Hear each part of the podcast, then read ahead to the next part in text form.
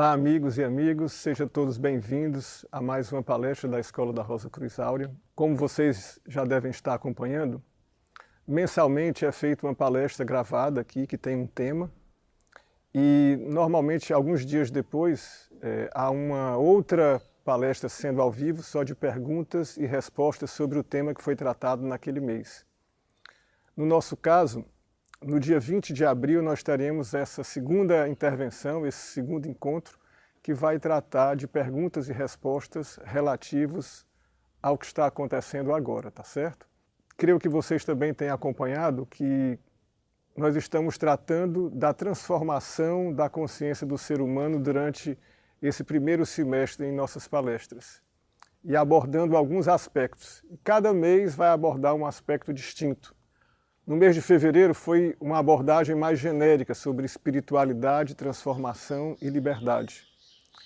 No mês passado, vocês viram uma, um tema mais ligado a um dos aspectos do triângulo de nossa alma. Esse triângulo é composto pelo pensar, pelo sentir e pelo agir. E na palestra passada, e também na, na live passada, nós conversamos muito a respeito da parte sentimental, do coração, de ansiedade, preocupação, medo, enfim, tudo aquilo que rege é, a nossa consciência através dos sentimentos. E na palestra de hoje, o tema que nós vamos abordar, o tema que vocês viram divulgado, foi o poder da mente silenciosa. Na palestra passada, vocês devem ter observado que o nosso campo de respiração, quer dizer, o nosso campo de, de vida, ele é extremamente nublado né, como se nuvens se interpossem na, sob o sol da nossa consciência, de forma que os sentimentos, eles de alguma forma paralisam ou dificultam ao ser humano a consciência de si mesmo e de como ele se relaciona com a vida. E à medida que, como foi tratado na palestra anterior, esse princípio universal em nós, esse princípio espiritual também chamado, ele começa a, vamos dizer, a viver ou a reviver dentro de nós e a irradiar, ele começa a desanuviar o nosso campo de respiração e a criar espaços no nosso mundo interior, especialmente dos sentimentos, aonde uma certa tranquilidade com o processo do autoconhecimento evoluindo vai sendo trazido a esse ser humano e ele começa a investigar com mais clareza aquilo que acontece dentro de si mesmo. Toda a mecânica, todo o desenvolvimento dessas situações que, de um modo geral, são reativas. É como se, com o observar dessas nossas reações, nós conseguíssemos criar um certo espaço de tempo para que a reação não seja mais automática e a gente possa ter minimamente poder de escolha em alguns momentos. E é a partir desse momento, é a partir desse trabalho mais profundo do autoconhecimento que o poder da mente pode ter uma nova atividade. Hoje, esse triângulo da alma do ser humano, o pensar, o sentir e o agir, ele tem uma característica fundamental. Ela é egocêntrica, o que significa que ela trabalha para a nossa autoconservação, para a nossa automanutenção.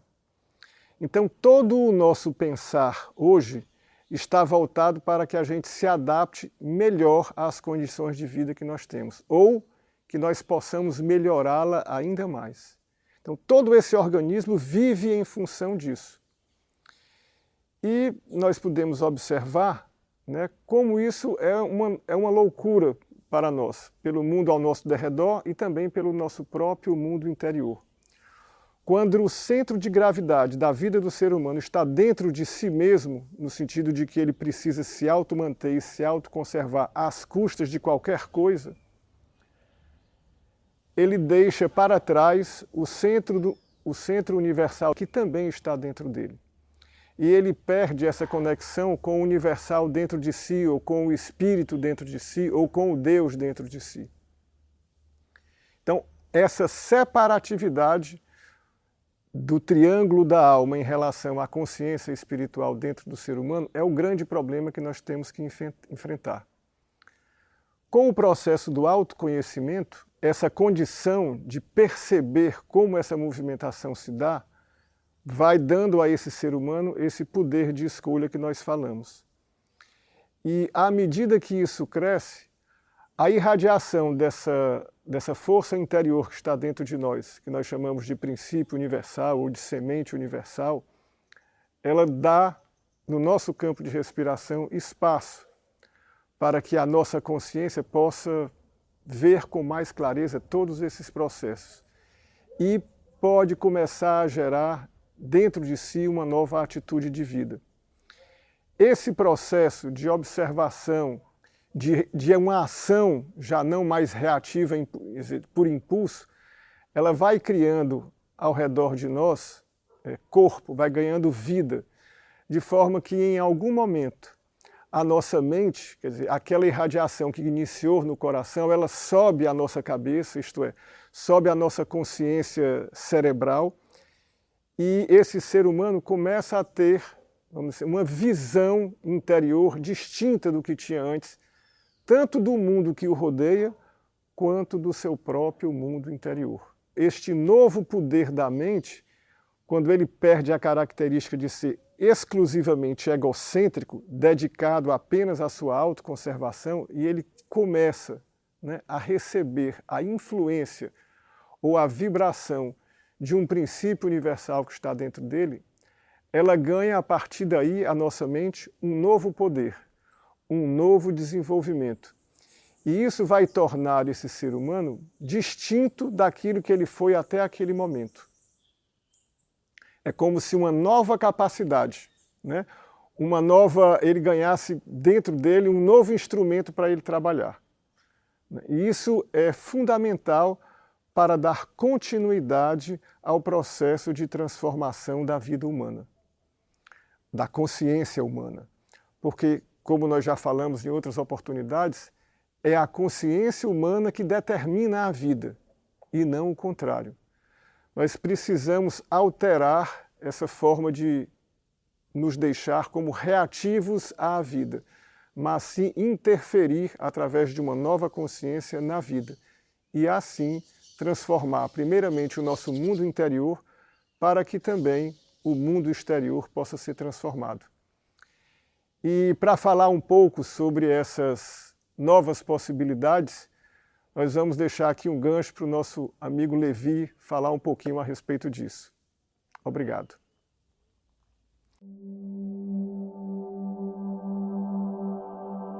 Bem, amigos e amigas, o nosso tema ele fala sobre o poder de uma mente silenciosa. E é um paradoxo falar sobre uma mente silenciosa, não é?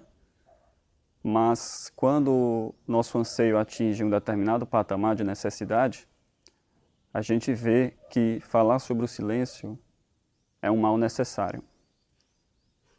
Então, nessa palestra, nós temos como intuito falar sobre o que não pode ser dito, no intuito apenas de apontar para que o buscador encontre por ele mesmo o que nós estamos tentando trazer aqui. O silêncio é talvez a ferramenta mais poderosa que o buscador tem a seu favor. Se ele focar sua atenção nesse silêncio que está sempre presente, dentro e fora dele, ele começará a constatar de primeira mão, isto é, através de uma experiência direta, o poder de uma mente silenciosa. No silêncio, não há separação. No silêncio, só há um objeto. No silêncio não existe divisões. No silêncio não existe conflito. No silêncio não há um burburinho mental que se impõe de manhã, de tarde, de noite e até mesmo no breve momento em que a gente acorda de madrugada, por pequeno instante que seja, lá está o burburinho mental ao qual incessantemente somos escravos. Quando o aluno mergulha no seu silêncio interior, ele vai perceber que no silêncio não há tempo, no silêncio também não há distância. Da próxima vez que você estiver com a mente silenciosa, eu te convido a olhar para o céu à noite, para as estrelas do céu, e tirar a seguinte conclusão. Se você conseguir olhar para as estrelas do céu com uma mente verdadeiramente silenciosa, vai perceber que a distância entre você e elas é zero. Não há distância, não há espaço nem tempo numa mente silenciosa. Quando o buscador começa a focar sua energia em encontrar esse silêncio, ele vai descobrir que ele possui algumas qualidades. O silêncio, ele é infinito. O silêncio, ele é eterno. O silêncio, ele é mais fundamental de que tudo que é manifesto. O silêncio é o não ser. Ele é plenamente realizado ele não necessita de nada. Ele já é completo por si mesmo. Se o som permear o silêncio, ele não perde o seu reinado.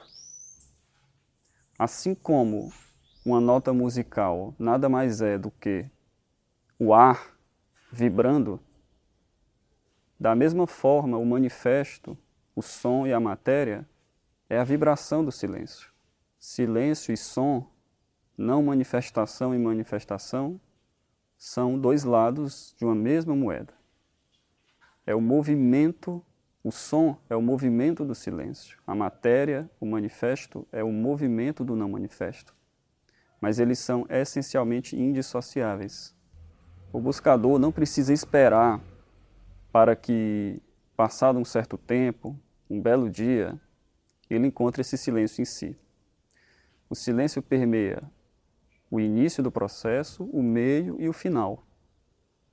A fase de busca, a fase em que ele efetivamente põe em prática o ensinamento espiritual e a consumação. Ele permeia todas essas etapas.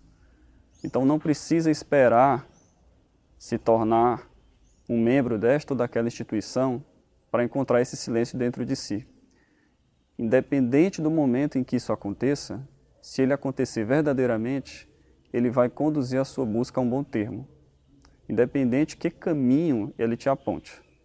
Gostaríamos de encerrar esse segundo momento convidando a mergulhar na sua essência mais profunda. O silêncio é Deus.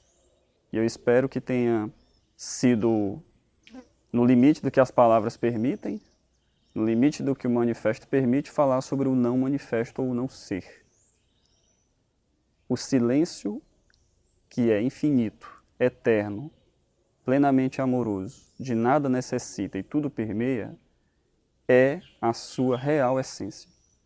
É a nossa real essência. É o nosso cerne. É o nosso recheio mais profundo. Quando a gente encontra isso, o que nos falta?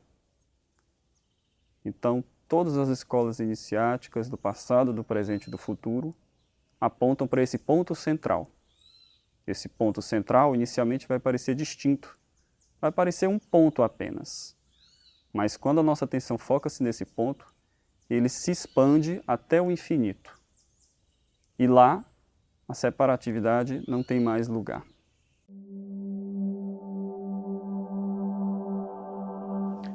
Então convidamos vocês a participarem de uma live que acontecerá no dia 20 de abril, às 8 horas da noite, com perguntas e respostas sobre esse tema.